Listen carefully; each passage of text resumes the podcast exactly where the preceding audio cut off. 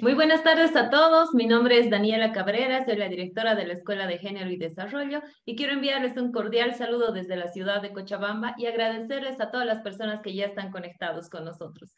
No queremos iniciar sin antes recordarles que en abril del 2020, gracias al apoyo de Samuel Doria Medina, se creó la Escuela de Género y Desarrollo con el objetivo de brindar información a la población en general en diferentes áreas y así poder mejorar nuestra calidad de vida.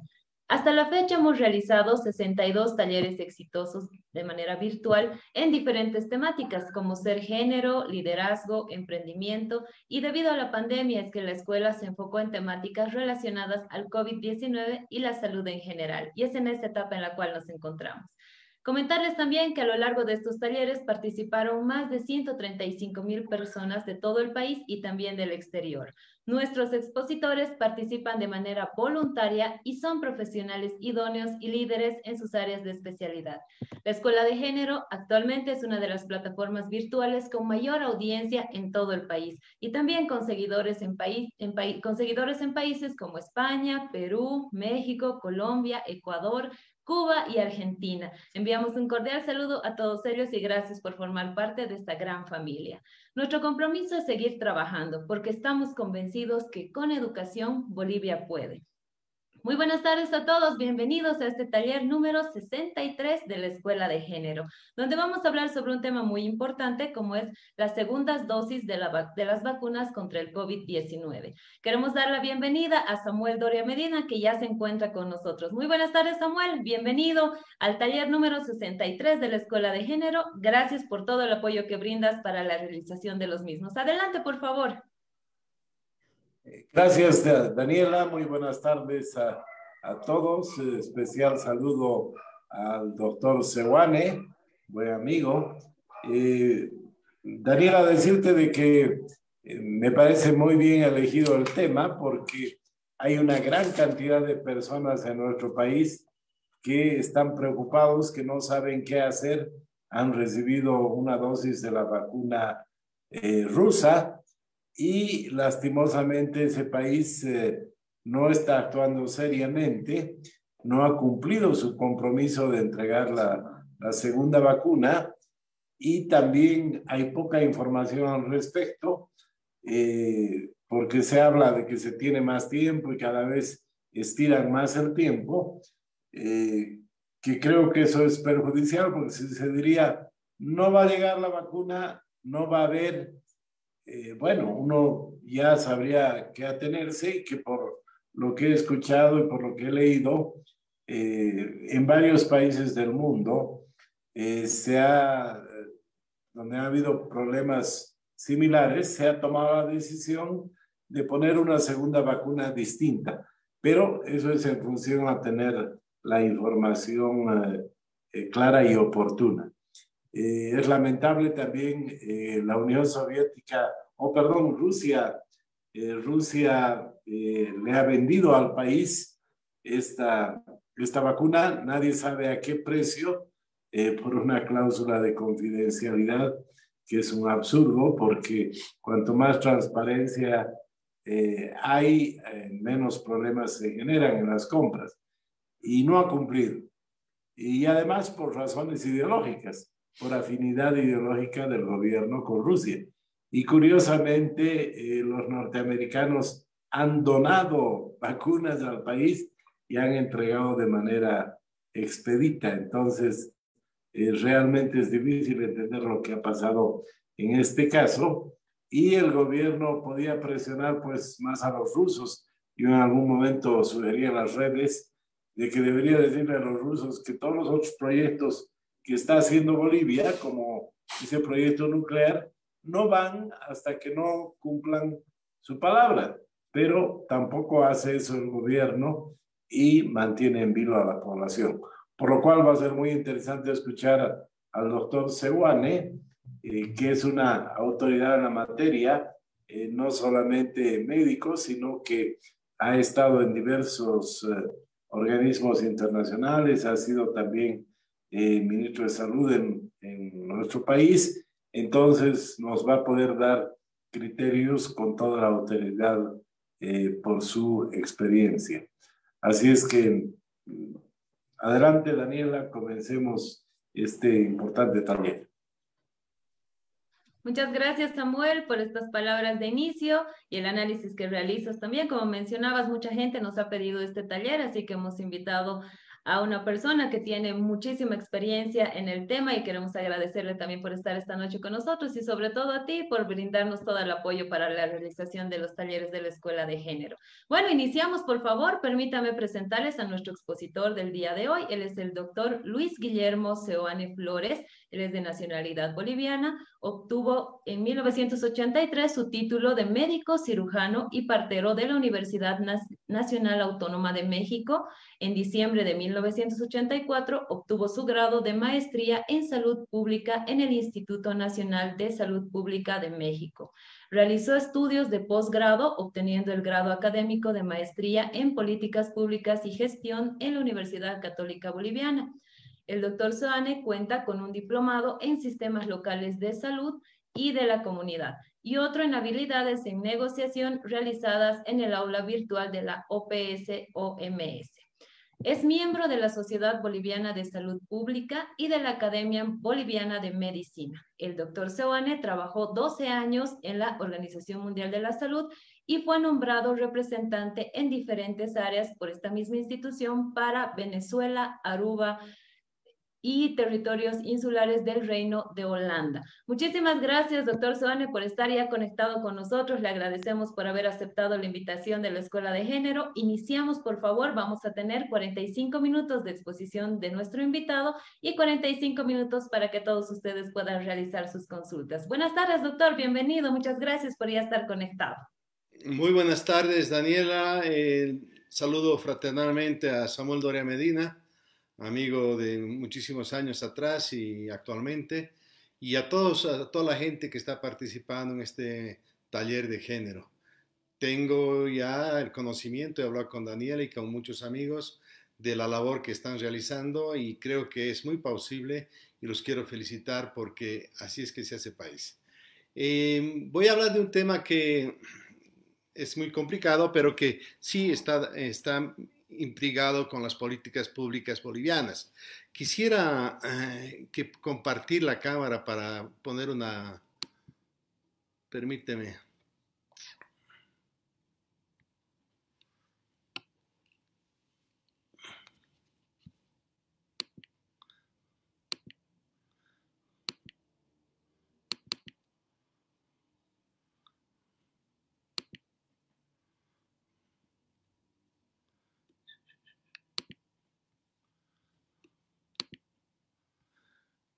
¿La ves?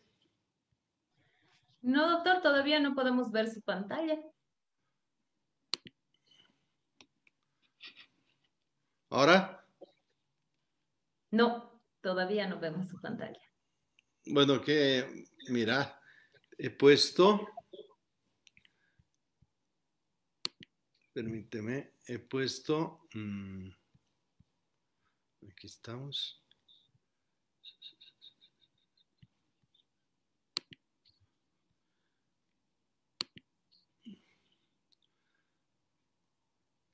¿Quién, es, eh, ¿Quién puede compartir todo? ¿Me has, me, has, dado espacio para compartir? Sí, doctor, está usted eh, habilitado para poder compartir la pantalla. Sin embargo, en este momento nuestros técnicos se van a comunicar con usted para que pueda compartir su pantalla. Mientras tanto, solucionamos este problema. Queremos enviar un cordial saludo a todas las personas que ya están conectadas con nosotros. Nuestra sala 1 ya está casi llena, estamos con más de mil personas. Y también enviamos un cordial saludo a todos los que ya están conectados en sala 2 y también están en nuestra plataforma de Facebook. Enviamos un saludo a todos ustedes y decirles que eh, van a poder realizar todas sus consultas en nuestras diferentes plataformas, tanto en sala 1 como en sala 2 y a través de los comentarios en nuestra página de Facebook. Agradecer a todos los que ya están conectados de los diferentes departamentos, de nuestro país. Tenemos mucha gente también que se conecta desde las ciudades capitales y de las provincias también. Un cordial saludo a todos ellos. Y además, saludos a todos los que también nos acompañan desde el exterior del país. Eh, bueno, enviar un cordial saludo a, gente de Cuba que actualmente se está conectando con nosotros, así que les enviamos un cordial saludo a ellos, a Venezuela también, gente que nos acompaña desde España.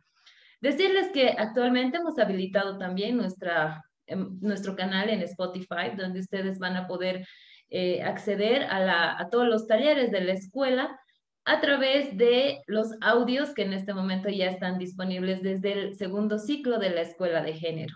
Todas las personas que tengan la posibilidad de tener en sus celulares esta aplicación como es Spotify, ustedes van a poder escuchar todos los audios de los talleres de la escuela de género. Gastan menos megas, así que los invitamos a acompañarlos, acompañarnos también en nuestra plataforma. Asimismo, comentarles que en YouTube tenemos nuestro canal y estamos como Escuela de Género y Desarrollo, donde ustedes van a poder encontrar todas las grabaciones de nuestros talleres. Ahí está, doctor. Bueno, ya podemos ver su pantalla. Perfecto. Ya estamos. Bueno, iniciamos, por favor, doctor.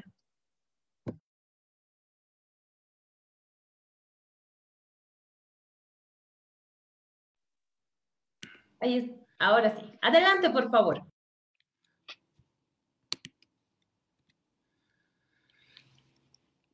Bueno, vamos a hablar de la situación actual de la pandemia y de la segunda dosis de las vacunas contra el COVID-19. Como ustedes saben, hay una gestión de la pandemia que, como ya eh, inicialmente habló Samuel, tiene sus claros y oscuros y de estas quisiera empezar viendo algunas lecciones aprendidas de la misma.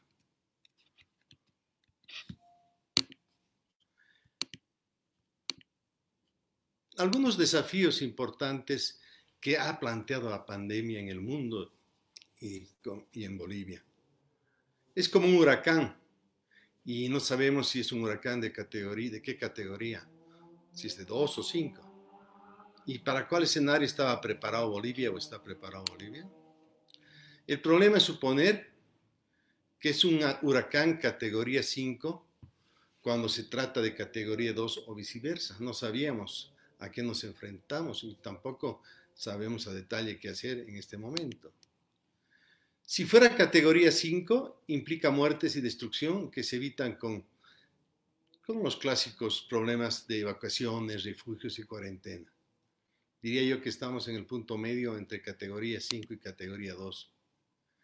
Si aparece una categoría 2, como queríamos al comienzo, esto implicaba haber invertido en costos preventivos innecesarios, pero no lo hicimos, ni siquiera invertimos en costos preventivos innecesarios.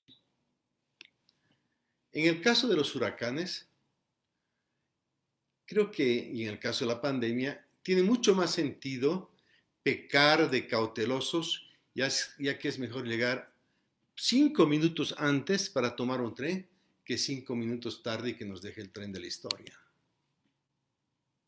Porque además esto conlleva a otras pandemias y otros huracanes. La pandemia económica, la pandemia de la seguridad ciudadana, la pandemia de, los problemas societales de la, de la sociedad boliviana y sobre todo este huracán económico que se ha venido par y paso con con la pandemia y el huracán de la salud. Y esta pandemia económica en el mundo se asemeja a una categoría 5. Pero hemos visto que ni la comunidad internacional y peor los gobiernos locales se han preparado para una tormenta tropical. Eh, se han preparado para una tormenta tropical, pero no para un huracán. Y lo que puede pasar es que empecemos a chocar los trenes de la historia. Ahora, como dice la CEPAL en este, en este documento, es bien importante ver que cuando en los años precedentes, diría yo, al 2006, que es el gobierno del movimiento al socialismo, en los años precedentes, que es el proceso de la democracia boliviana, se genera una recuperación de los niveles de pobreza. ¿Por qué? Porque hay una recuperación del per cápita que va creciendo desde 1990, diría yo, hasta el año 2014. Del año 2014 empieza a darse una caída del Producto Interno Bruto y por consiguiente retrocede la pobreza 13 años. Ahí estamos, no es que la, no es que la crisis empezó hace un año, empezó desde, desde hace mucho tiempo, desde mediados del, del, del 2015. En función de eso, el desafío para empezar esta parte es fortalecer el estado de bienestar. ¿Qué significa aquello? Políticas universales, redistributivas y solidarias. Nos hemos quedado con dos o tres bonos que vienen desde la época del mal llamado neoliberalismo hasta el gobierno del movimiento al socialismo. El fortalecimiento del estado de bienestar y la provisión universal de protección social es un imperativo nacional que ha puesto en el punto exacto la necesidad de que el problema de la salud es en este momento el centro de la cuestión nacional. Para eso hay que generar un estado de bienestar. Implica búsqueda de financiamientos sostenibles, que no los hemos tenido para el manejo de la pandemia y de la crisis económica. Implica ingresos y consumos en los hogares para sostener la demanda y, que faciliten en función de aquello el acceso hacia los establecimientos de salud. Eh, ni siquiera tenemos un bono en este momento que hubiera sido importante que vaya a suplir el bolsillo de los bolivianos. Se plantea garantizar un ingreso básico universal que genere acceso universal a las pruebas y a la atención médica, a los servicios básicos y a la alimentación a la educación, y en este caso al manejo del COVID, sobre, sobre todo el COVID complicado. Todos hemos empezado a hablar de la salud universal, con enfoque de derechos y de acuerdo a las diferencias nacionales que tenemos. En algún momento en las tertulias políticas de, de las políticas públicas en salud, hemos discutido, ¿podrá ser posible un impuesto único que de alguna manera permita llenar ese hueco que es conseguir el 10% del Producto Interno Bruto para hacer de una vez un sistema pues, eh, de calidad universal y, por qué no decirlo, si es gratuitos en algunos, eh, sobre todo para las poblaciones necesitadas. Estos, estos puntos también coinciden con lo que dice la CEPAL en este momento. Rápidamente, este es el proceso que siguió la investigación y la epidemiología en las vacunas empezó en, en, diciembre, ustedes se acordarán, en la China, no me voy a detener acá, continuó luego con la necesidad de que la OMS-OPS declaró una emergencia internacional en salud, pasó a, darse los primeros estudios de publicaciones respecto a las vacunas en la fase 1 y hasta la fase 3. En febrero empezamos eh, a declarar ya la pandemia como, como, ¿qué implica pandemia? que junta el problema en dos continentes y estamos en todos los continentes, creo que a excepción de Australia, que de alguna manera se ha salvado del COVID. Eh, se hicieron las investigaciones pertinentes para las diferentes vacunas, la AstraZeneca primero, la Janssen, la Pfizer eh, Biotech eh, americana alemana y bueno, la Moderna norteamericana y la Sputnik 5 y la Sinovac y Sinopharm chinas y en función de aquello empezaron a darse diferentes estudios, más de 100 estudios que, que se están dando y algunas que están en la fase 3 que solamente son 10. Esto ha implicado que al mismo tiempo que empieza a darse una gran, pero gran eh, morbilidad y mortalidad respecto al problema del COVID. En los territorios y áreas que en este momento están, este es el mundo, ya tenemos varias cepas la cepa alfa que está en 178 países, la cepa beta que está en 123 países, la cepa gamma que está en 75 países y la delta que es la más preocupante que está en más de 111 países que viene de la India. Todas estas cepas generan sus propias particularidades. No me voy a detener en aquello porque no es objeto de estudio. ¿Por qué se están desarrollando tantas vacunas? No solamente para el COVID, sino en general el siglo pasado y este siglo, y diría yo desde el, siglo XIX, son los siglos de las vacunas, porque han significado que hayan métodos principales para fabricar una vacuna, utilizando un, virus o una bacteria íntegra, un virus en este caso, que puede ser en virus atenuados o virus muertos, utilizando fragmentos, que sobre todo son proteínas, que introduzcan una respuesta del sistema inmunitario Y por último, utilizando solamente el material genético, o sea, el DNA o el RNA mensajero. Eh, los distintos tipos de vacunas, los distintos tipos de vacunas generan métodos en el que se utiliza el agente patógeno íntegro. Cuando se usa el agente patógeno íntegro, sobre todo, eh, lo que se está dando es a través de vacunas inactivadas, a través de vacunas atenuadas o a través de vacunas basadas en vectores vítricos, como decía. Esto no me, va a ir muy, muy rápido porque es para conceptualizar solamente. El método en el que se utiliza una unidad antigénica, que suele ser esta pared de proteínas, solamente se utilizan fragmentos específicos en, eh, en las unidades llamadas antigénicas de un virus, que puede ser indispensable para que el sistema inmunitario lo reconozca y produzca una suerte de paquete eh, de protección hacia el, hacia el cuerpo humano. Hay un método genético que está basado en los ácidos nucleicos, el ADN o el ARN que se llama, que introduce en función de aquello a la fabricación de proteínas muy específicas. Eh, cuando se hace esto, a través del ADN RNA mensajero, lo que pasa es que hay una transcripción que se llama del ADN a, conformar un ARN mensajero. Esto está en los núcleos de las células y no me voy a detener porque es un tema más de, de medicina. ¿Cómo se comparan algunas de las vacunas contra el COVID-19? Estas son las que nosotros conocemos. La de la Universidad de Oxford, que es la AstraZeneca, la Moderna y Pfizer Biotech, que son las norteamericanas y alemanas, la segunda, y el Instituto Gamaleya, que eh, nos ha dado el Sputnik 5, además de las vacunas chinas como el Sinovac y el Sinopharm. Una, cada una de ellas, de acuerdo a lo que les he explicado, la AstraZeneca actúa sobre un vector viral, que es un virus genéticamente modificado, y tiene dos dosis, se da dos dosis, cuya efectividad llega hasta el 90%. Aquí hay estudios que dicen que llega del 60 al 90%, y se almacena en temperatura normal de un refrigerador. La norteamericana eh, Pfizer, que es la que tenemos en el país, actúa sobre el ARN, eh, RNA mensajero o ARN mensajero. También se da en dos dosis.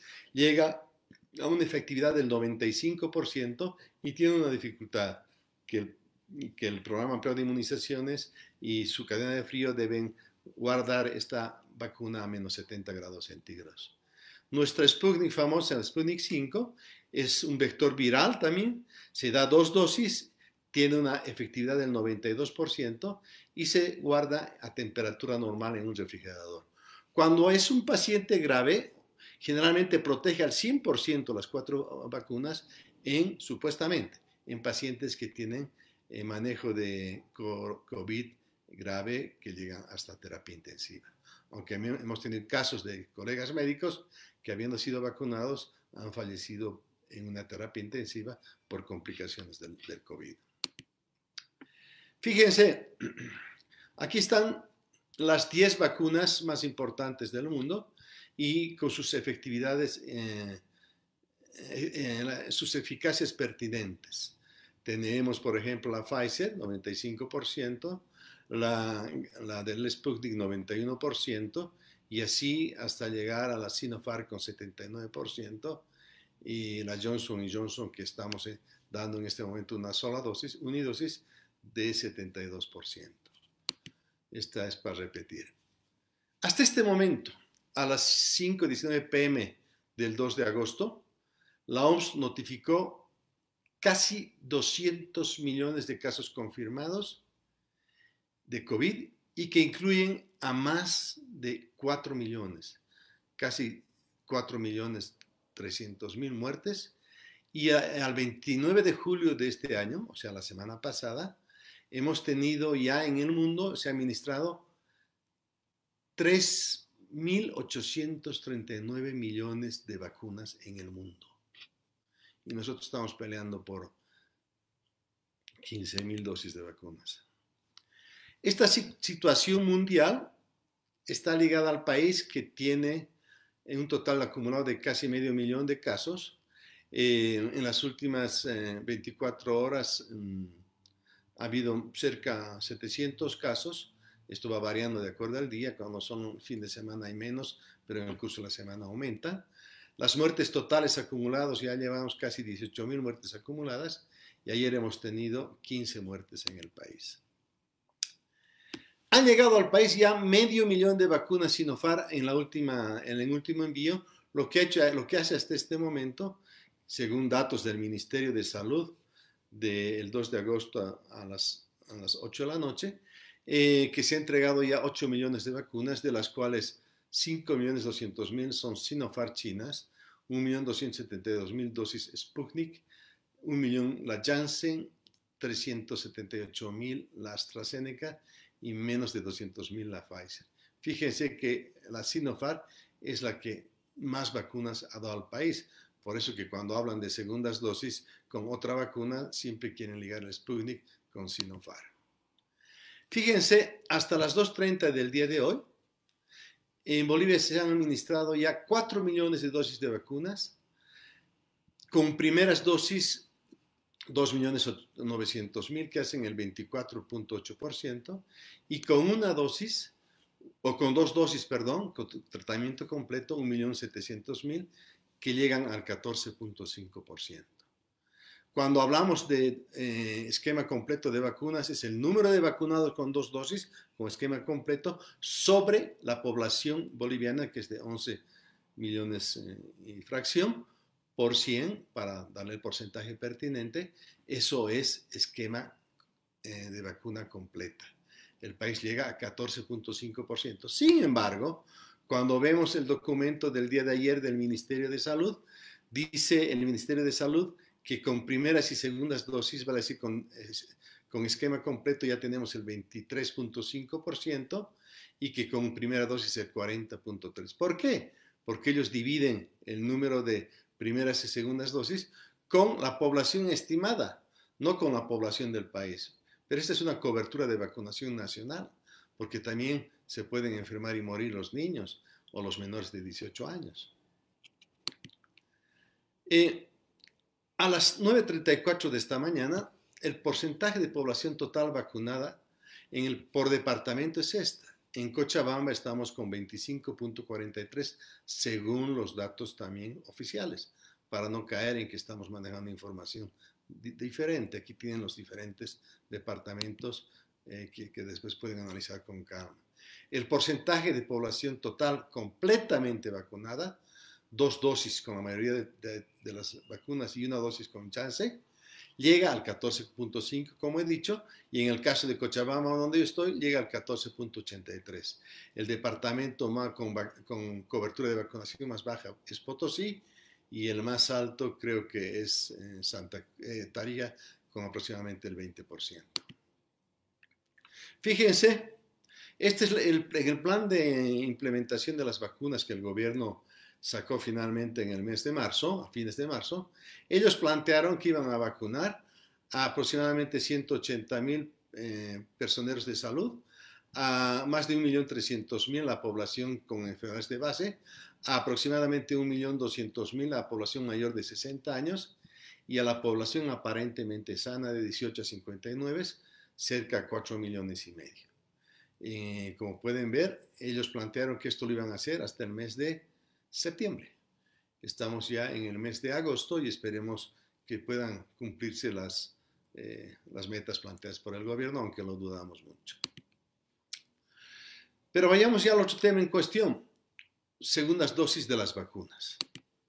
Este es un tema importante porque ¿por qué algunas vacunas necesitan dos dosis y otras una? En general, la primera dosis de las vacunas, sobre todo la Pfizer, la Moderna, Sputnik, etcétera, comienzan ya a generar protección. Pero siempre se necesita una segunda dosis para lograr la mayor protección y probablemente necesitemos refuerzos, como las vacunas de los niños, refuerzos cada cierto tiempo o cada año de una tercera dosis, sobre todo en base a la Sinopharm, que se prevé que en seis meses la protección está muy baja. ¿Por qué algunas vacunas son parte de las preguntas que se me han hecho, ¿no? Necesitan dos dosis y otras una. Lo que se, lo que se necesita saber es, si se recibe una vacuna contra el COVID, por ejemplo la Pfizer o la Moderna, se necesitará dos dosis para contar con la máxima protección. Con una sola no estamos protegidos.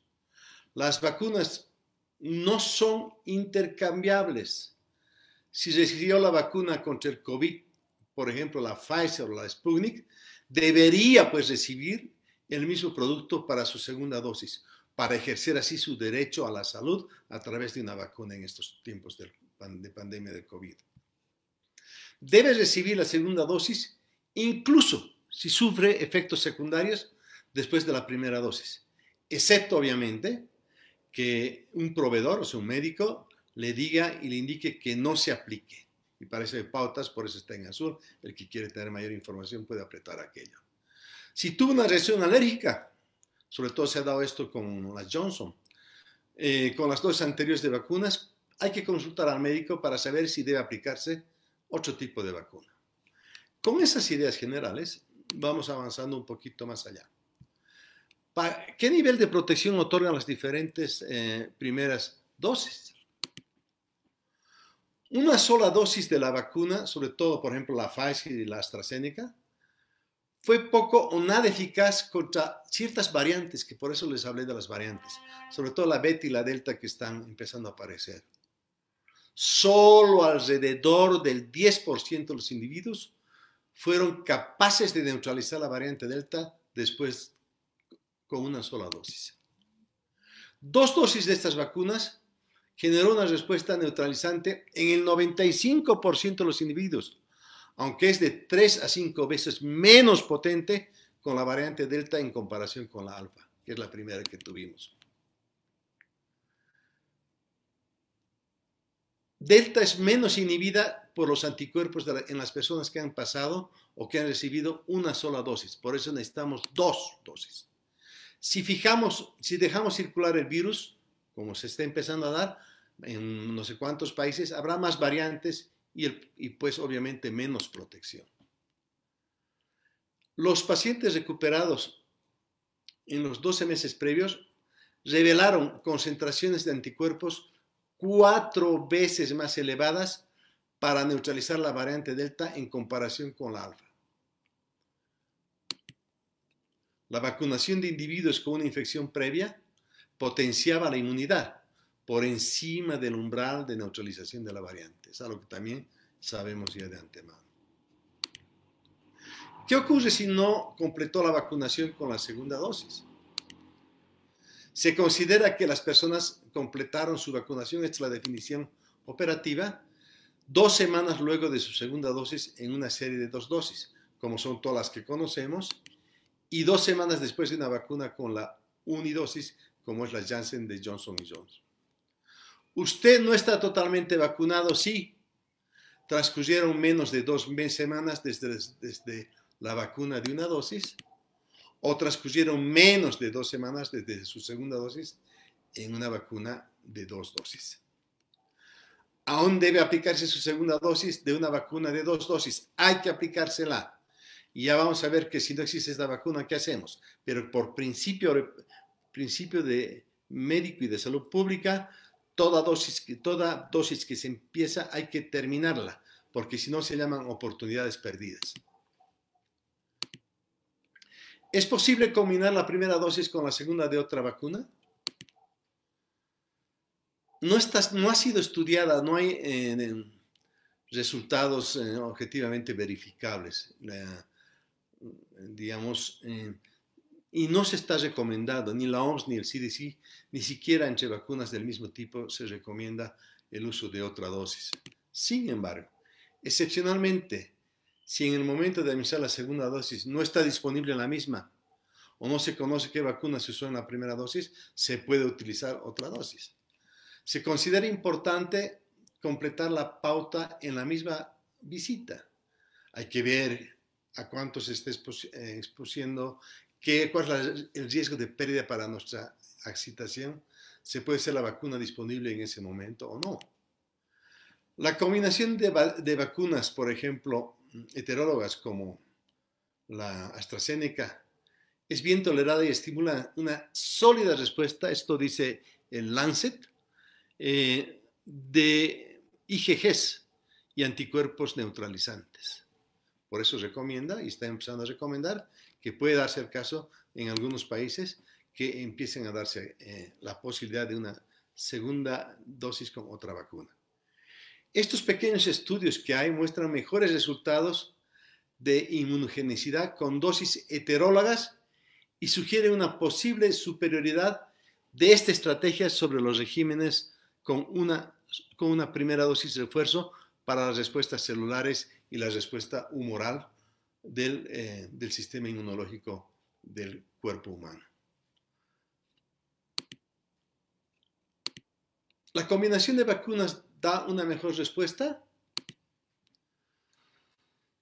La estrategia, dice el CDC de Atlanta y muchos investigadores, de mezclar y combinar diferentes vacunas aprobadas, puede sí ofrecer una solución que probablemente vaya a mitigar la escasez e irrupciones del suministro de vacunas, porque hay un problema de oferta de vacunas. Hay una gran demanda, un exceso de demanda y la oferta es totalmente débil, entonces totalmente elástica o inelástica, perdón.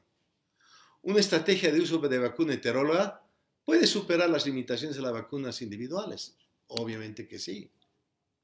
Ya lo hemos dicho. Por ejemplo, es el caso con las vacunas chinas, con las Sinovac y, y Sinopharm. La Sinovac en Chile han hecho un estudio al respecto y se prevé que los seres humanos pueden comprometer la capacidad de generar una respuesta inmune a la proteína del virus que reporta una formulación de tipos de adenovirus que pueden posibilitar utilizar otra vacuna. Por ejemplo, el uso de la AstraZeneca para el Sputnik 5 también se ha demostrado que puede darse con vacunas basadas en adenovirus y que administren en la proteína S para que sea captada por el cuerpo humano y, haya reacción inmune. Se está, eh, se está en los estudios, eh, todavía no, hay, no está basada en la evidencia, pero sí hay pocos estudios que se están trabajando en la posibilidad de utilizar la AstraZeneca como, eh, como variante en la Sputnik en su segunda dosis o la Pfizer Biotech en la variante de la Sputnik 5 de la segunda dosis. ¿Por qué? Porque aumenta sobre todo las células T que son tumorales y, los, y crecen los anticuerpos mucho en el, cuerpo humano haciendo esta exposición, según el Lancet sobre todo. ¿Qué pasa con la primera dosis con la vacuna Sputnik? ¿Con qué otra marca podría vacunarse si es que no tenemos la Sputnik? Hasta hoy el gobierno ha recibido 1.200.000 unidades de la primera dosis, que es esta, de la Sputnik, y hemos recibido 35.000 de la segunda o segundo inoculante, segunda dosis. Aunque ya el gobierno ha dicho esta semana que han llegado 200.000 más. Esperemos que así se esté dando. Hoy existirían más o menos un millón de personas de bolivianos que esperan, esperan el refuerzo del Sputnik 5, o sea, la dosis, la segunda dosis del Sputnik 5. Las primeras ampollas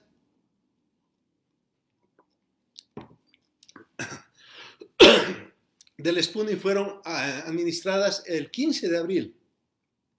Y han pasado 120 días sin refuerzo inmunizador. y la idea es que, según el gobierno ha dicho que podría inocularse hasta 180 días después del primera, de la primera dosis.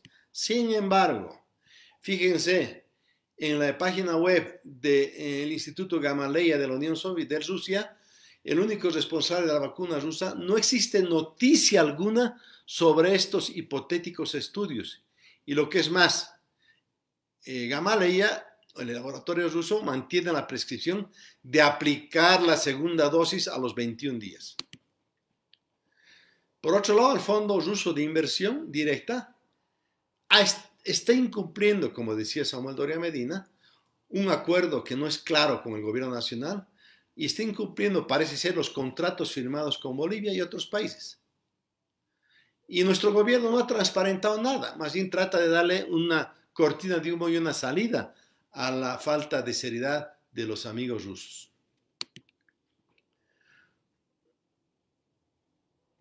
Y está tratando de vender la idea de que podría darse como segunda dosis con la vacuna Sinopharm, pese a que esta resulta de la tecnología tradicional de las vacunas.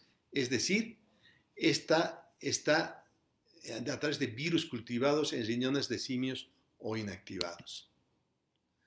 ¿Por qué la Sinovac y no otra vacuna como la Pfizer o la AstraZeneca, si es, si es el caso que no tenemos Sputnik 5 con segundas dosis? Porque claramente es la única vacuna que el gobierno ha comprado o que supuestamente llegó a un acuerdo con la China y que tenemos en cantidad suficiente para frenar el vacío dejado por el Sputnik 5. ¿Qué pasó?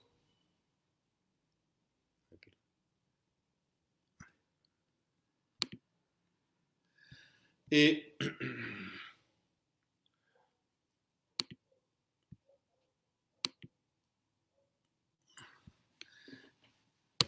está viendo, se está viendo, ¿no?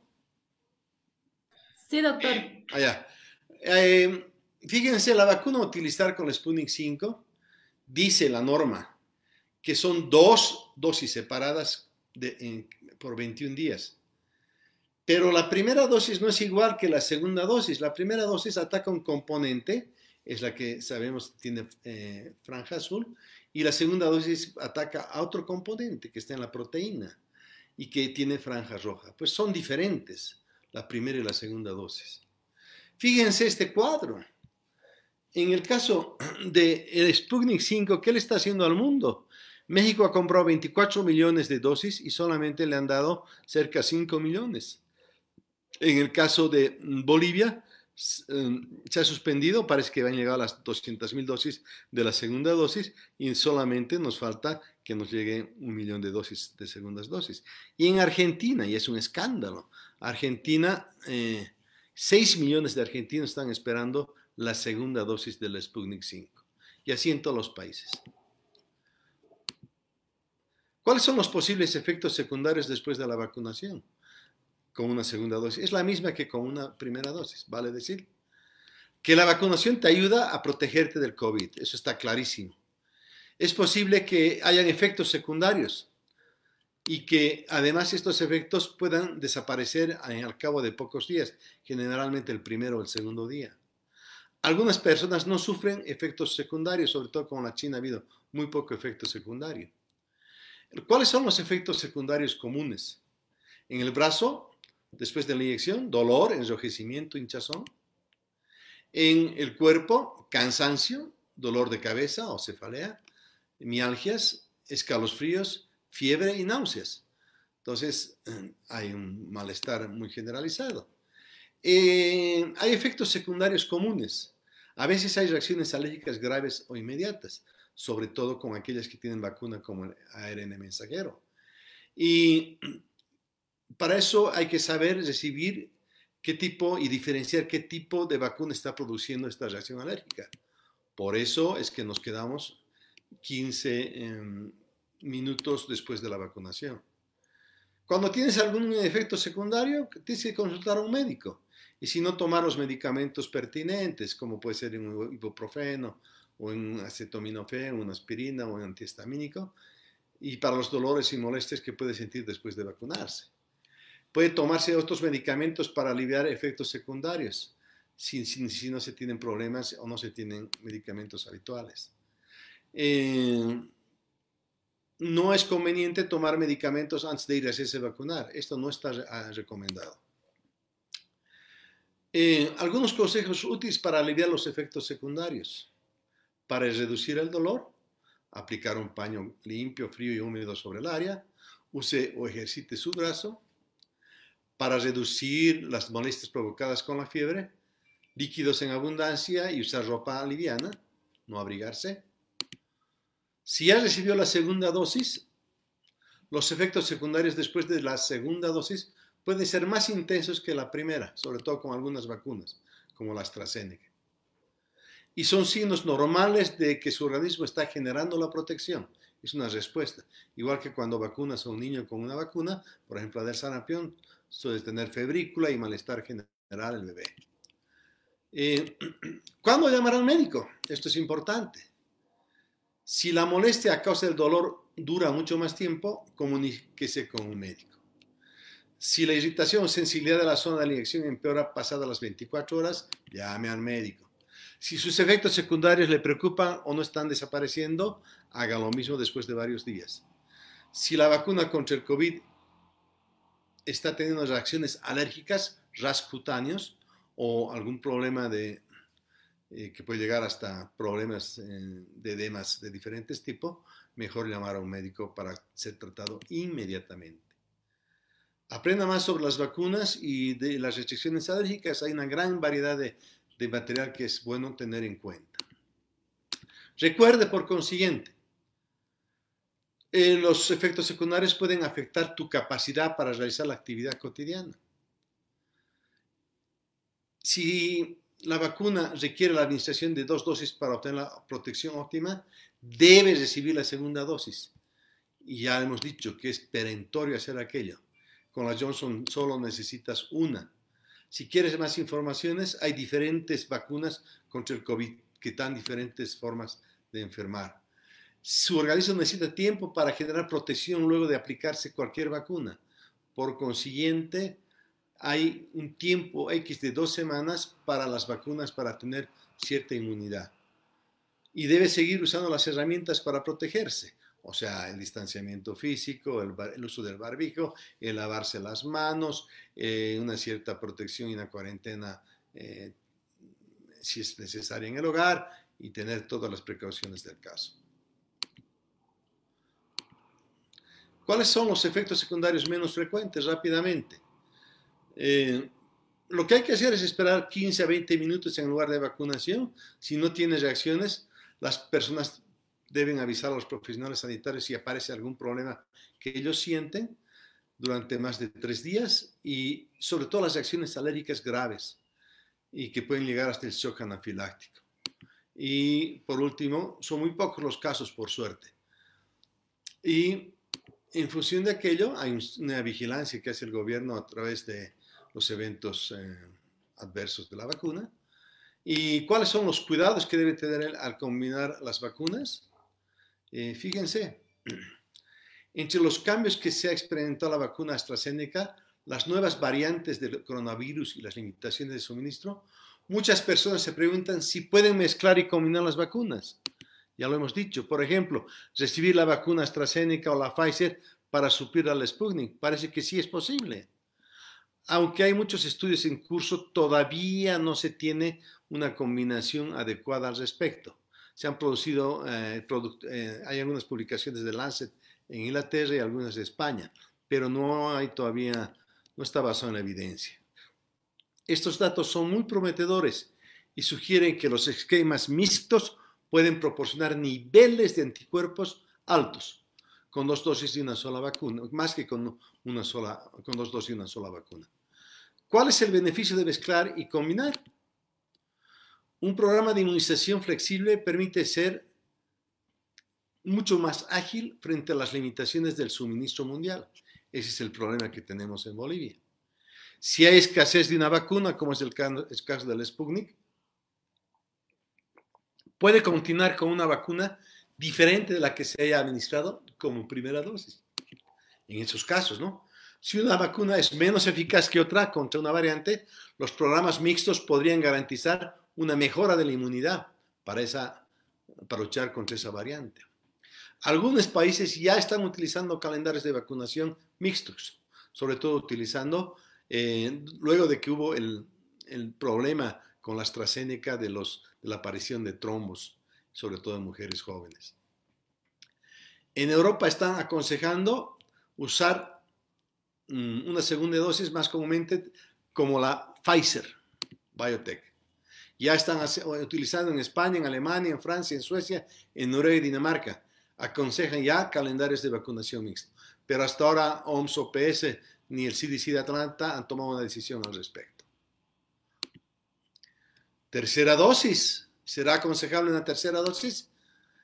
Obviamente que sí. Sobre todo los niveles de anticuerpos disminuyen seis meses después, en las, sobre todo en las vacunas chinas, la Sinovac y Sinopharm. y pese a que genera buena inmunidad, después de seis meses baja la misma. Una tercera dosis a los seis u ocho meses puede subir o aumentar tres a cinco veces los niveles de anticuerpos después de otros 28 días en comparación al observado eh, después de la segunda dosis. Indonesia y Tailandia lo están haciendo, utilizando Moderna y Pfizer para suplir en segundas, eh, una tercera dosis de las vacunas chinas. Turquía ofrece una tercera dosis de Sinovac o Pfizer a los vacunados con Sinovac. Algún tema muy rápido de gobernanza para terminar en cinco minutos. ¿Cómo mantener la conversación sobre las vacunaciones? El tema de gobernanza de la población. Tenemos que escuchar con empatía. Eh, es importante dialogar entre los bolivianos.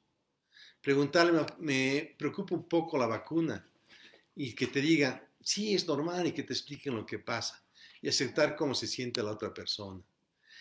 Hay que hacer preguntas abiertas en el diálogo entre los bolivianos para enfrentar mejor los miedos de otras personas, como pueden ver en este caso.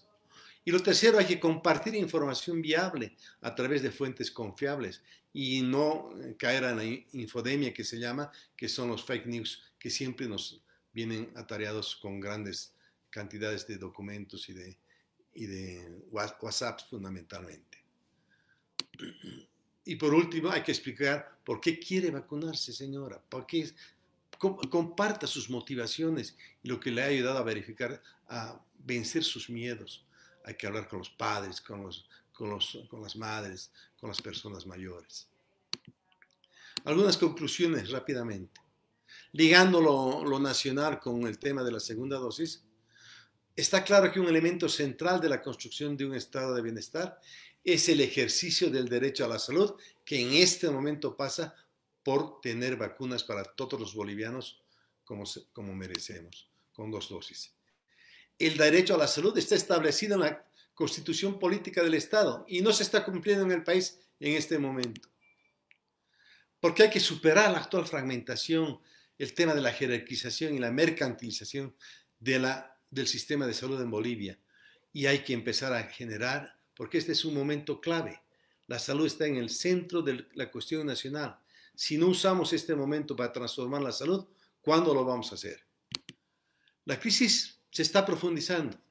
Ya aparecen expresiones de malestar, de desconfianza y, de, y desafección democrática, lo que constituye un riesgo para la cohesión social del país. Cada vez estamos muy preocupados en lo que está pasando. Porque, como decía el maestro de la medicina social, eh, Rudolf Virchow, él decía, la medicina es una ciencia social y la política es medicina en gran escala. Gracias. Queremos agradecer al doctor Luis Guillermo Sebane que esta noche nos ha acompañado con esta gran explicación donde hemos podido seguramente despejar muchas dudas que teníamos acerca de las segundas dosis. Muchísimas gracias, doctor. Hemos tenido una gran exposición de parte suya. Sin embargo, decirle que tenemos muchas preguntas para usted. Estamos con más de 3.000 personas que ya están conectadas en este momento a través de nuestras plataformas Zoom y también a través de nuestro Facebook. Así que iniciamos, por favor. Vamos a recordarles a todos que en sala 1 las personas que quieran realizar su consulta, levanten la manito a través de la plataforma y puedan prender su cámara. En sala 2 les pedimos que todas las personas que están conectadas con nosotros, que por favor nos puedan enviar sus consultas a través de los, el chat que ya está habilitado. Y en, en Facebook también pedirles a todos los que nos acompañan que a través de los comentarios nos envíen sus consultas. Iniciamos, por favor. Vamos a habilitar a partir de este momento. Ahí está en sala 1 todas las consultas. Vamos a habilitar el micrófono de María Consuelo. Adelante, por favor, María Consuelo. Buenas noches. ¿Desde dónde nos acompaña? Buenas noches. Buenas noches, señora doctora. Buenas noches. Eh, agradecida por estos talleres que están dando sumamente hermosos y bien lucrativos para uno, ¿no? Para aprender todo el tiempo que uno sea necesario, tiene que, sobre todo las vacunas que hay ahora. Le quiero hacer una pregunta al doctor. Eh, después de las vacunas, ¿qué tiempo uno tiene que cuidarse digamos así, para, sobre todo en, en los hombres, para consumir, hay personas que se vacunan y a los dos días ya están bebiendo, ya están con sus bolos, todo eso, ¿no? Yo quisiera saber qué, tiempo uno tiene que esperar después de la vacuna para consumir, ¿no? El, el, respondiendo a la, a la, cordial amiga, eh, siempre hay que cuidarse, no es solamente cuando nos vacunamos, porque si uno va a hacer vida social, va a tener, eh, no va a tener distanciamiento social, se va a quitar el barbijo, eh, no se va a lavar bien las manos, etcétera, etcétera, etcétera. Cuando te vacunas, se recomienda que por lo menos una semana el cuerpo humano debería estar en cierto reposo, por lo menos los primeros tres días. Y hay que decirle al, compañero o al amigo que, eh, pues, que solamente alcoholcito se ponga, pero en la mano, en la boca. Entonces, lo, creo que es importante tener un criterio de ese, en ese sentido, de responsabilidad social, porque quien sale de la casa puede traer este maldito, digamos, virus que no lo vemos, pero que nos ocasiona dolor y muerte. Así es, doctor. Es muy importante esta recomendación para todas aquellas personas que se han hecho vacunar en estos últimos días. Agradecemos a María Consuelo por sus palabras. Muchas gracias, María. Y estamos acá para continuar con este trabajo. Continuamos, por favor, doctor. Vamos a habilitar ahora el micrófono de Sandra Eliana Campos Vázquez. Adelante, por favor. Buenas noches. ¿Desde dónde nos acompaña? Muy buenas noches. Agradecida con la organización de Escuela de Género y con la presencia de tan eminente médico, ¿no? Que nos está orientando.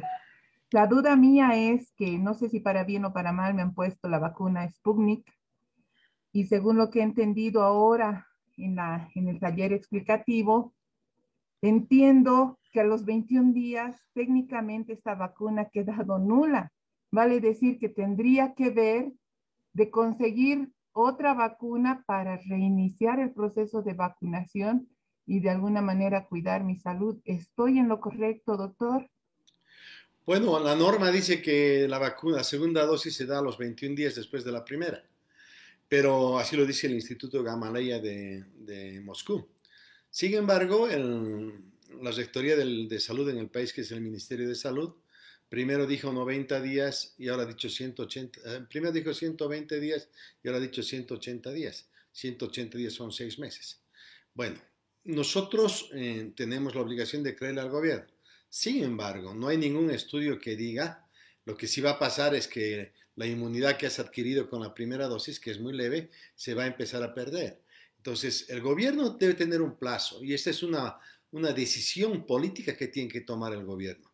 Si el gobierno no toma una decisión política en los próximos días, habíamos dicho hasta fin de mes, pero ya se pasó el fin de mes y seguimos sin Sputnik. Creo que han llegado 200 mil segundas dosis, esperemos que sea cierto. Si esto es así, nos da un respiro. Esperemos y le daremos el, lo que se llama guisa de inventario una o dos semanas al gobierno para que traiga esta vacuna. Si no, hay que hacer protesta popular, protesta de la población, y hay que exigirle al gobierno que sea serio con los bolivianos y que si no tiene la capacidad de traer Sputnik 5 eh, en su segunda dosis, de una alternativa de con los estudios que no están totalmente eh, basados en la evidencia, pero que sí son estudios importantes, como han hecho los ingleses, la revista Lancet, y los españoles y otros países también, y Chile por otro lado, e intentar resolver el tema de una segunda dosis. Yo te sugiero que esperes, no te desesperes, pero estate atenta, porque el momento que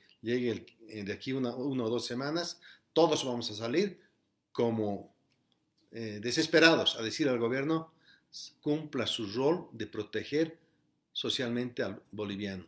Y proteger socialmente al boliviano es ahora dale la segunda dosis de la vacuna Sputnik 5.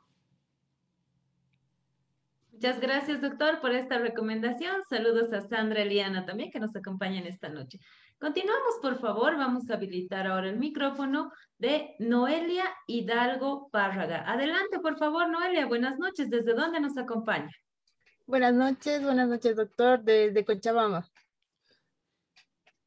Eh, doctor, mi consulta es la siguiente. Yo eh, tengo una tía que se ha vacunado la primera dosis y ha enfermado eh, al mes. Le pusieron igual Sputnik.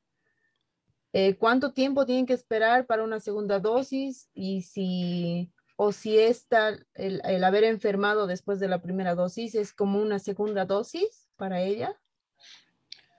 Eh, bueno, lo primero que está pasando es que ha habido muchos bolivianos que se han, fueron vacunados con la primera dosis y les dio COVID, y algunos COVID eh, fuerte. Uno de mis hijos eh, y mi nuera tuvieron, les pasó eso. Segundo, cuando tienes COVID, evidentemente aumentan tus inmunoglobulinas G, si es que sales del, del COVID, y eso te da cierta eh, inmunidad mm, individual. Eh, de todas maneras, se recomienda que si te ha dado COVID, esperes dos meses por lo menos para hacerte vacunar con la segunda dosis. Espero que tu mamita ya haya pasado los dos meses y que exija su vacuna pertinente.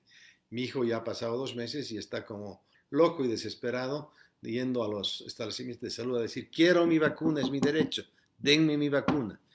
Y mi hijo me dice, si papá hasta fines de agosto no me dan la vacuna, no sé qué voy a hacer, me voy a ir a Estados Unidos o a donde sea y voy a pedir eh, otra vacuna. Tengo muchos casos, muchos amigos que se han ido, por ejemplo, a Estados Unidos, que fueron vacunados con la Sputnik 5 en su primera dosis y inmediatamente a la llegada del aeropuerto en cualquier establecimiento de salud fueron vacunados con la primera dosis de Pfizer y a los 21 días con la segunda, o AstraZeneca o la Moderna o Johnson Johnson, la que uno quiera. Hay más bien incentivos para la vacunación. Estados Unidos ya ha vacunado ingentes millones, más de 200 millones de personas. Y bueno, y el mundo, como hemos dicho, ha vacunado más de 3.800 millones de personas ya. O sea, más o menos la mitad de la población. Y necesitamos, necesitamos pues que esto también se dé en Bolivia. País pequeño, pero digno. Digno sobre todo en el derecho de los bolivianos a ejercer su vacuna. Muchas gracias, doctor. Continuamos, por favor. Saludos a todas las personas que nos acompañan desde Cochabamba también. Ahora sí habilitamos el micrófono de Susana Vargas. Adelante, por favor, Susana. Buenas noches. ¿Desde dónde nos acompaña? Ahí está, nuevamente, por favor, Susana. ¿Ahora sí? Ahora sí, adelante. Buenas noches. ¿Desde dónde nos acompañas? Buenas noches, señorita. Buenas noches, doctor. Mi nombre es Susana Vargas. Doctor, eh, mi pregunta era la siguiente. Eh, ¿Qué pasa eh, por ejemplo, mi familiar se le tocaba la segunda dosis, se hizo colocar y estaba con COVID, pero no, no fue asintomático. La situación se, agrava, empeora. Eh, quiero eh, entender, tú dices que cuando se fue a hacer vacunar la segunda dosis, él estaba con COVID. No es aconsejable vacunarse cuando uno está con COVID. Hay que esperar Pero no presentaba ningún síntoma. Estaba, estaba asintomático. Bueno, claro, es, así le pasó también a nuestro finado amigo el doctor Saonero, que se hizo vacunar un día viernes y el día martes entró con COVID y lamentablemente falleció. Y espero que tu pariente no tenga en este momento sintomatología y que esté bien. Pero bueno, si se hizo vacunar, bueno, le va a generar de alguna manera la segunda dosis, le va a aumentar su inmunidad individual, van en los anticuerpos, la, inmunidad eh, humoral y la inmunidad celular van a empezar a aumentar. Las IgGs empecemos, eh, esperemos que aumente. Eh, pero bueno, eh, ante todo, primero hay que tratar el COVID, hay que evitar que el COVID se complique, hay que ir a un establecimiento de salud, hay que seguir el protocolo que tiene el gobierno, el país, eh, para el manejo de casos leves o, eh, o asintomáticos y para el manejo de casos graves. Hay que tener vigilancia médica y llevar adelante todo aquello. Esperemos que le dé mayor inmunidad y lo proteja sobre todo para el COVID complicado, que es aquel que llega eh, y que se agrava y puede llegar hasta, hasta las terapias intensivas. Y en eso sí todas las vacunas ejercen un rol importante de protección para el manejo del COVID eh, complicado. Muchas gracias, doctor. Un saludo a Susana Vargas también, que nos acompaña en esta noche. Continuamos, por favor. Ahora sí, nos trasladamos de manera virtual a nuestra sala número dos, donde Elena Castañeta tiene una consulta para usted y nos dice, en caso que, no se tuviera la segunda dosis de Sputnik, ¿qué tiempo se debe esperar para, por ejemplo, poder colocarnos otra vacuna como la Johnson o la Sinopharm? Bueno, lo ideal es esperar 21 días, pero como el país ya nos ha puesto en una disyuntiva, estamos esperando más tiempo. Eh, todo aquel que haya pasado un mes o dos meses sin la segunda dosis, tiene que pensar en la posibilidad de que el gobierno abra eh, la segunda dosis con otra vacuna. Pero esa es una actividad que tiene que el gobierno tomar una decisión, porque aquí hay monopolio de las vacunas. Si el gobierno hubiera permitido que esa ley de vacunas que presentamos en el Parlamento abría la pauta para la compra de las vacunas, probablemente hubiera habido libre distribución y libre manejo de vacunas y cada uno, de acuerdo a sus necesidades, podía adquirir su vacuna. Pero si no es así y estamos dependiendo del gobierno, ¿qué podemos hacer?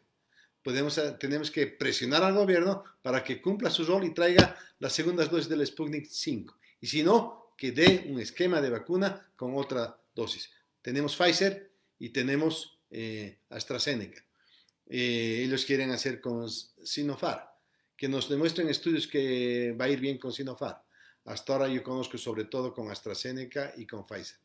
Con Sinopharm y Sinovac, que han hecho los chilenos, pero no con Sinopharm. Habría que tener una información más adecuada que nos permita ver la posibilidad de que esté basada en la evidencia y que esto realmente proteja a los bolivianos. Muchas gracias, doctor. Continuamos, por favor. Tenemos otra consulta para usted desde sala 2. Johnny Matías nos dice, buenas noches, ¿existirá la posibilidad de reforzar a los vacunados de vacunas heterogéneas como Sinopharm, reforzarlos después de seis meses con una vacuna de ARN mensajero? Si nos puede explicar, doctor. Bueno, eso expliqué en mi exposición, cuando dije la tercera dosis, y esa es la idea Sí, la tercera dosis se puede dar con, y hay estudios al respecto que, está haciendo, que están haciendo varias universidades que manifiestan la importancia de, de, la vacuna, de la tercera dosis, como los refuerzos que tenemos cuando damos el, la polio, la, la triple o la, la, pentavalente, ¿se acuerdan? No? Las vacunas de, o la hexavalente, creo que ahora, ahora hay. Entonces, te vas dando a, a los dos, seis dos, cuatro y seis meses y luego al año y medio y luego a los tres años, etc.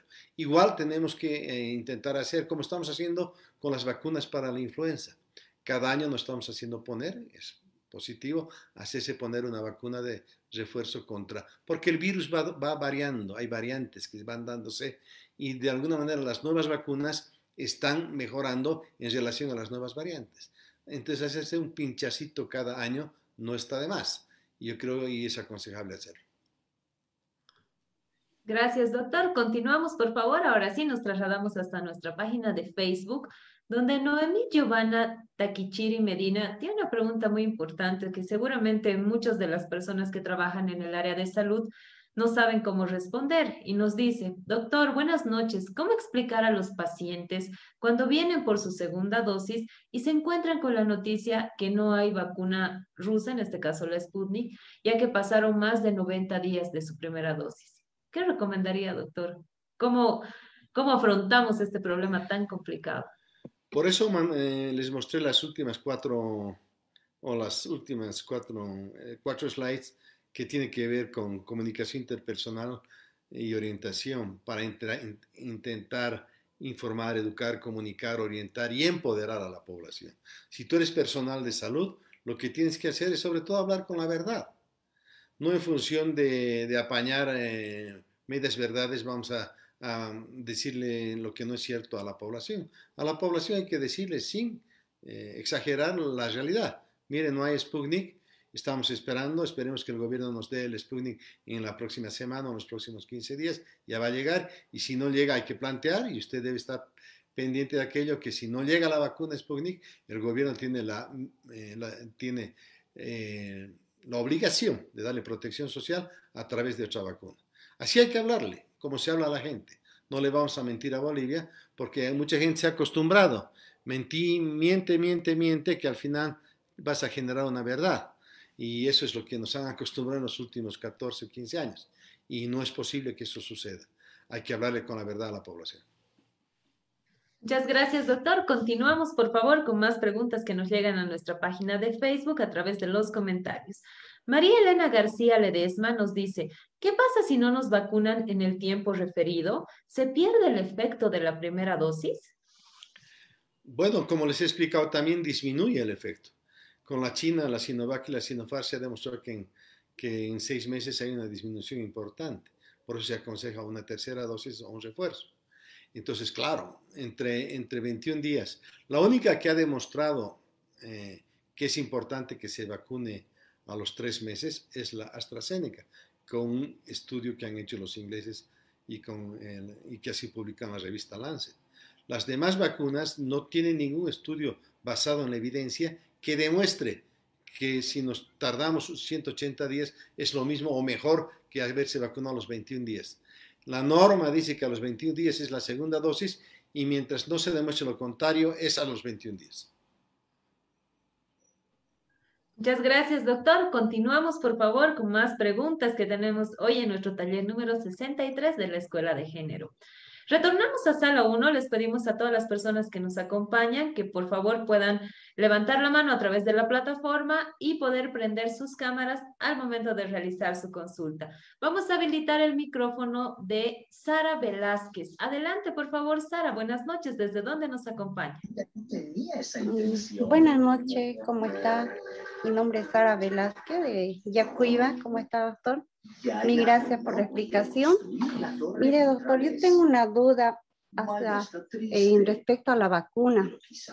Hay muchos pacientes que se, que se hicieron vacunar la, la AstraZeneca, la Sinovac, pero a los 15 días los pacientes se resfrían, se resfrían y dicen supuestamente como ya se hicieron vacunar, son virus atenuados que entran al organismo.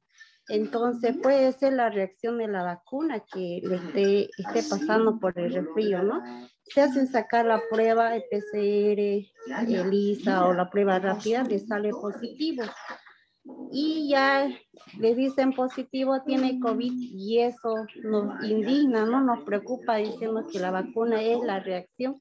No sé hasta dónde será cierto la verdad. Esa era mi duda, doctor. Mira, eh, según la OMS, OPS y el CDC de Atlanta, son las instituciones más serias en el tema de vacunas, dicen que la mejor vacuna es la que tienes disponible. En tiempos del coronavirus, donde la disponibilidad de las vacunas es deficiente porque la oferta de vacunas no es la adecuada, sobre todo se han quedado en Europa las vacunas, está claro que la vacuna que tengas es la mejor vacuna que puedes tener. Ahora, hubiera querido tener una variedad de vacunas como tienen en Chile y en otros países, pero sobre todo tenemos aquí la China, que es la Sinopharm. Por suerte hay 5 millones, ya han llegado 5 millones de esas vacunas. Eh, ¿Qué es lo que está pasando? Para empezar, la vacuna no produce la enfermedad. Eso tienes que descartarte porque son virus atenuados o muertos que no producen la enfermedad. Son virus que están hechos de tal manera que lo único que hacen es generar una respuesta inmune para que el cuerpo produzca los anticuerpos necesarios y las inmunoglobulinas necesarias. Solamente para eso, que los policías del cuerpo vayan a repeler a cualquier invasor que quiera entrar a tu casa. Esa es la idea. Entonces, eso genera la inmunidad. Ahora, puede darse que entre la primera vacuna no esté un porcentaje muy adecuado de en la primera dosis de inmunidad, que está recién empezando a crecer. A los 15 días se tiene un, es cuando más crece la inmunidad después de la vacunación. Y sobre todo crece después de la segunda dosis. Si entre la primera y la segunda te enfermas, es realmente muy mala suerte y tiene que haber tenido una carga viral, un contacto con gente que tenía coronavirus, que tenga sobre todo carga viral. Y esto a quienes les ha pasado fundamentalmente a los médicos, a mis colegas médicos, que son, digamos, los baluartes de la lucha contra el COVID en este país. Por eso han muerto muchos. Pero en el caso de, tu, paciente o de tu familiar, Eh, ¿Cuánto tiempo pasó de la primera, dices 15 días? Porque generalmente el COVID tiene de, de 5 a 10 días o a 14 días su periodo de incubación, vale decir, ese es el tiempo que tarda en empezar a dar eh, sintomatología y, la, prueba rápida aparece después del quinto día, donde pueden aparecer eh, detección sobre todo, y si haces la, el ELISA, también, digamos, puede aparecer la IgA, que aparece eh, hasta los siete días, y la IgG, que, la, IgA que aparece de los 7 días a los 14, y la IgG que aparece de los 14 para adelante hasta los 2 meses. Lo ideal es tener IgA negativa e IgG positiva, por encima de 7, 10, a lo que sea necesario. Muchas gracias, doctor. Continuamos, por favor. Enviamos un saludo hasta el sur de nuestro país, a Yacuiba. Un abrazo a todas las personas que nos acompañan desde Yacuiba.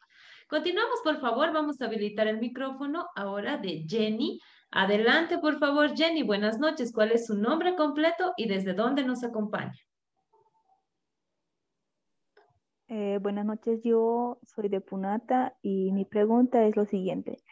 Eh, aquí en casa eh, estaban enfermos toda mi familia. En sí, dos estuvimos asintomáticos y dos estaban con una terapia intermedia, el otro terapia intensiva y, mi madre estaba, es diabética. Mi pregunta es, ¿en qué tiempo nos podemos hacer vacunar? Porque ahora no tenemos ni la primera ni la segunda dosis. Bueno, una vez, si has tenido COVID, hay que esperar dos meses, de dos a tres meses para hacerte vacunar. pero bueno, lo, importante en este momento es pasar el COVID. Eh, evitar que alguien, algún familiar más se enferme y sobre todo darle apoyo al, familiar que está complicado y evitar que se compliquen los demás. Pero bueno, eh, no, te, no se van a poder hacer vacunar. Y hay que hacer vacunar a todos los que no tienen COVID, los que salen negativos. A esos que están alrededor de ustedes hay que hacerlos vacunar porque si no se van a contagiar. Hay que, están, el contagio es tan fuerte, tan rápido, tiene una gran especificidad y sensibilidad. Entonces, lo que tienes que, tienen que intentar hacer es vacunar a los que no están con COVID. Y a los que están con COVID hay que protegerlos, hay que darle, a los que son asintomáticos cuarentena y a los que están complicados con chequeo médico y todo lo demás. Y porque si no, si están mezclándose entre todos, se van a, se van a contagiar la gran mayoría. Y eso es un peligro siempre, ¿no? Muchas gracias, doctor. Enviamos un saludo a Jenny también que nos acompaña desde la Perla del Valle en Cochabamba.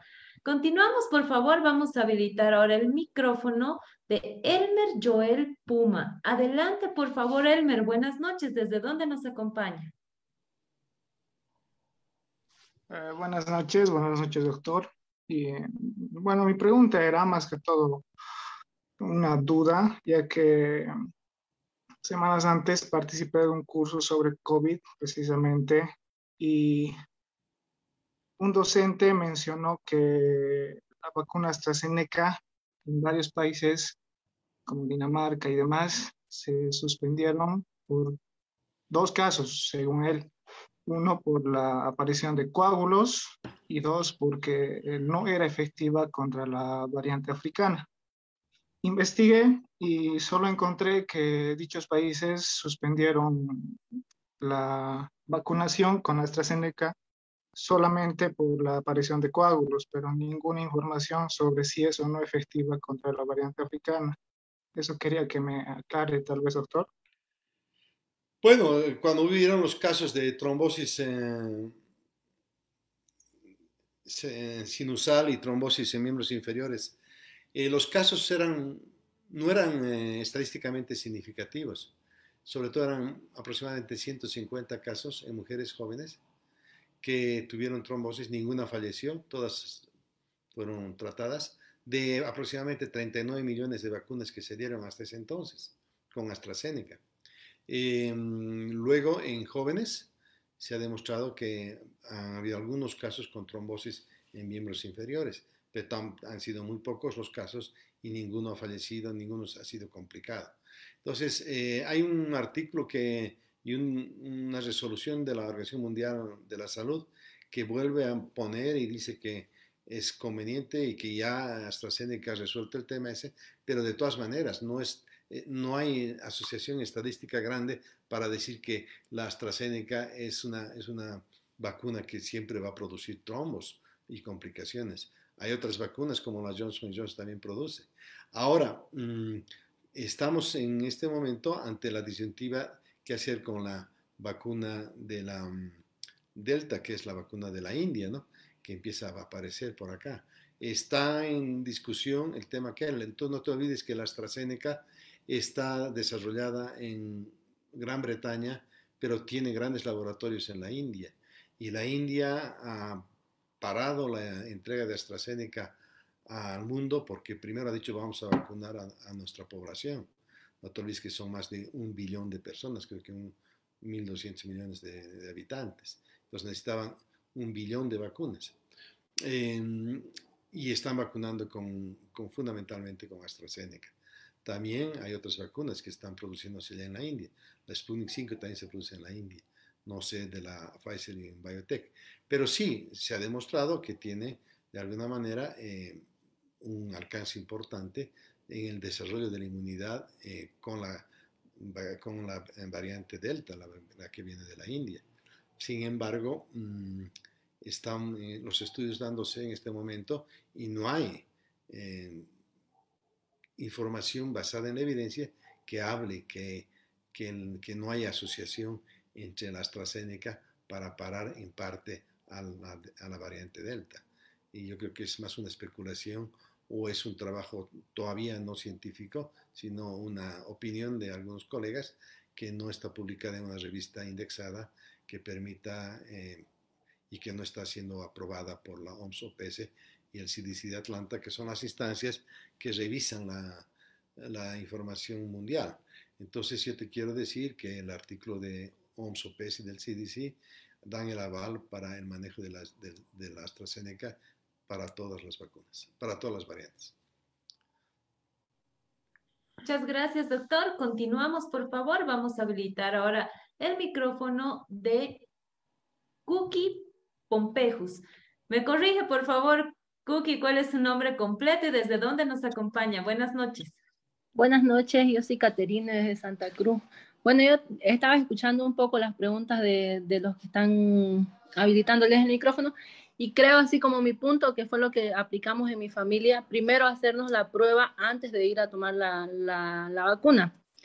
Ahora mi pregunta es, yo, me, yo en mi casa, por ejemplo, todos se infectaron, excepto yo, que eh, todos nos hacíamos la prueba constantemente. Entonces, nos pusimos la, la primera dosis de la Sputnik y todos quedaron bien, no tuvieron dolores, no tuvieron nada, pero a mí me botó a la cama cinco días. Eh, tenía mucho dolor así de cuerpo, de cabeza, todos, todos, todos los síntomas del COVID. Entonces mi pregunta es, ¿voy a tener las mismas reacciones en, la segunda dosis o ya no? Es posible, depende, digamos, de la sensibilidad de tu cuerpo. Te ha pegado fuerte la primera dosis, entonces hay que tener cuidado y hay que pedirle al médico cuando vayas a hacerte vacunar que te observen adecuadamente. Eh, nunca se sabe. Hay casos que no te pasa nada en la segunda dosis. A mi hijo, por ejemplo, que se vacunó con la AstraZeneca y en la primera dosis no le pasó nada y en la segunda sí le dio fuerte, ¿no? Entonces, hay variantes. Se ha, se ha em, informado que con la segunda dosis del Sputnik 5 hay más eh, efectos secundarios que con la primera. Muchas gracias, doctor. Enviamos un saludo también a todas las personas que nos acompañan desde el oriente boliviano. Continuamos, doctor, con la última consulta para usted. Permítame, por favor. Nos llega una consulta desde sala 2, doctor, y nos dice, Giancarla, buenas noches. Después de la primera dosis de Sputnik y mientras no llega la segunda dosis, ¿beneficia en algo vacunarse con la vacuna de la influenza o el suero de vitamina C, zinc que ofrecen? Yo creo que sí. Yo creo que sí. Yo me he hecho vacunar con la, dosis de la influenza que acaba de llegar al país y creo que hay que hacerlo. Es una buena, buena forma de, que el, el, sistema inmunológico, aunque no es lo mismo, pero te permite de alguna manera eh, generar cierto tipo de inmunidad que a veces son inmunidades cruzadas y hay que hacerlo. Yo estoy totalmente de acuerdo con la pregunta y si pueden vacunarse con la vacuna de la influenza, háganlo. No van a perder nada, van a ganar. Muchas gracias, doctor. Lamentablemente hemos llegado al final de nuestro taller número 63. Todavía tenemos muchas preguntas para usted, sin embargo, estoy segura que más adelante vamos a contar nuevamente con su presencia para hablar sobre estos temas tan importantes como es el cuidado de nuestra salud. Muchísimas gracias por estar esta noche con nosotros, compartir todos sus conocimientos y habernos brindado esta, toda esta información que es de su conocimiento. Muchísimas gracias. Sus palabras de despedida, sus últimas recomendaciones, por favor. Em, gracias a ti, Daniela, al taller de, género que están ustedes llevando adelante hace mucho tiempo. Un abrazo y, felicitaciones a Samuel y a todos los amigos y amigas que han estado presentes en este taller. Los quiero felicitar porque esa es la forma donde eh, nos informamos, porque información es poder. Mientras más informados estemos, mejor nos va a ir. Y la otra cosa que hay que decir es que nosotros estamos esperando que en vez de estar discutiendo el país que si hubo golpe, hubo fraude, o si qué está pasando con el ascenso de los policías, o el en diferentes temas, deberíamos todos estar discutiendo y sobre todo el gobierno, con el gobierno, el tema de las vacunas. Cuando lo hemos eh, interpelado al ministro de Salud, y tardó muchísimos, más de tres meses en llegar, y al final, al final llegó al Parlamento, eh, se equivocó de país, pensó que estaba en Suiza o en Israel, donde todo era perfecto. Y no es así. Lo mejor es oír y sobre todo entre todos, juntar los dedos de la mano, todos los bolivianos, las regiones, el, el Parlamento, el gobierno, las organizaciones, las universidades, las Fuerzas Armadas, todos en general, y esos dedos que están separados, juntarlos y hacer un puñete fuerte para parar en seco al coronavirus. Es la única manera de que nosotros vamos a proteger con inmunidad colectiva de rebaño a la población cuando lleguemos a vacunar al 70% de la población boliviana. Y estamos, como yo les he dicho, en 14%. Por eso les recomiendo a todos los que no se han hecho vacunar y pueden hacerlo, háganlo. Y les recomiendo a cada uno de ustedes que ejerzan su derecho a la salud, su ejerzan su derecho de ciudadanos, yendo a los hospitales a exigir la vacuna que les corresponde. Es una obligación del Estado Nacional proteger a sus ciudadanos. Gracias, Daniela. Y espero que me mandes la presentación. Claro que sí, doctor. Muchísimas gracias a usted por haber compartido con nosotros. Sabemos que tiene una agenda muy apretada, sin embargo, valoramos mucho que usted haya podido compartir todos sus conocimientos con nosotros. Hemos participado más de 3.200 personas de todo el país y del exterior también que nos han acompañado en esta noche en este taller. Muchísimas gracias a usted, pero no se vaya todavía, por favor, le vamos a robar unos minutitos más. Bueno, damos eh, por finalizado nuestro taller número 63. Queremos agradecer a Samuel Doria Medina por estar presente esta noche y apoyar la realización de los talleres de la Escuela de Género. Le mandamos un gran abrazo y agradecimiento también a nombre de todas las personas que somos parte de esta familia, de esta gran familia como es la Escuela de Género. Agradecer también al doctor Luis Guillermo Sebane que nos ha acompañado en esta noche, que ha aceptado muy amablemente nuestra invitación para compartir todos sus conocimientos y experiencias con todos nosotros y haber hecho tremenda exposición además y responder todas las preguntas. También queremos agradecerles a todos ustedes, tanto en Sala 1, en Sala 2 y en Facebook, que nos han acompañado. Muchísimas gracias por creer en este espacio, que es una realidad gracias a la participación de todos ustedes. Bueno, queremos recordarles que eh, los talleres los eligen ustedes a través de una votación que habilitamos en nuestra página de Facebook y el taller eh, número 64 de la Escuela de Género a realizarse este martes 10 de agosto a partir de las 18.30 será el de vacunas para el COVID-19 en niños. Vamos a estar hablando sobre el cuidado de nuestros pequeños de la casa, así que los esperamos este martes a partir de las 18.30 eh, para poder conversar sobre este tema tan importante como son las vacunas del COVID en los más pequeños de la casa. Recordarles que eh, los certificados de participación de este taller serán entregados en 72 horas a través de un link que enviaremos a los grupos de WhatsApp y Facebook. Recordarles que es importante para obtener el certificado gratuito de participación, deben registrarse en nuestra en nuestro formulario que está habilitado en nuestras redes sociales. Además, como les mencionábamos al inicio de nuestro taller, pueden visitar nuestra página web www.escueladegénero.org, donde ustedes van a poder encontrar material exclusivo que nos dejan nuestros expositores para todos ustedes. También les invitamos a visitarnos en nuestras redes sociales, en Facebook, en Instagram, estamos como Escuela de Género y Desarrollo, donde ustedes van a encontrar mucha información, los siguientes talleres, el formulario para que se puedan registrar y mucho, muchas, muchas sorpresas más que estamos seguros que va a ser del agrado de todos ustedes. Además, si quieren volver a ver nuestros talleres desde el taller 1 hasta el taller número 63, pueden también acceder a nuestro canal de YouTube, Escuela de Género y Desarrollo, donde ustedes van a encontrar todos los videos de los talleres de la Escuela de Género. Y además, hemos habilitado nuestra plataforma de Spotify, que además no solamente es de pago, también es gratuito. Ustedes pueden acceder para poder descargar o escuchar el audio de los talleres de la escuela. Así que los esperamos, estamos trabajando para darles las mayores facilidades para que todos ustedes puedan seguir participando y poder compartir también esta información que se brinda en la escuela de género. Queremos agradecerles a todos ustedes y bueno, ahora sí, un momento muy especial, doctor Sebane, para la Escuela de Género. Les pedimos a todas las personas que están conectadas con nosotros, tanto en sala 1 como en sala 2, que puedan prender su cámara y regalarnos una linda sonrisa para que quede grabado en nuestro álbum fotográfico digital de la Escuela de Género. Estamos con nuestro taller número 63, así que por favor les pedimos que nos regalen una linda sonrisa para que quede grabada en nuestro registro fotográfico. Ahí está el doctor Guillermo Sabane también, que nos está regalando una sonrisa. Saludos a Marcela Peñalosa, a Susana Vargas, Sandra Eliana, Lucy Salomé, tenemos también a Vania Guzmán, a María Elizabeth Margolles que nos acompañan tarde a tarde, todos los martes. Así que muchísimas gracias por ser parte de esta gran familia. Y tenemos a Alan Morisset también, a Abigail Colodro, Ana María Pérez, Leonor Sosa, al doctor Fernando también que nos acompaña esta noche,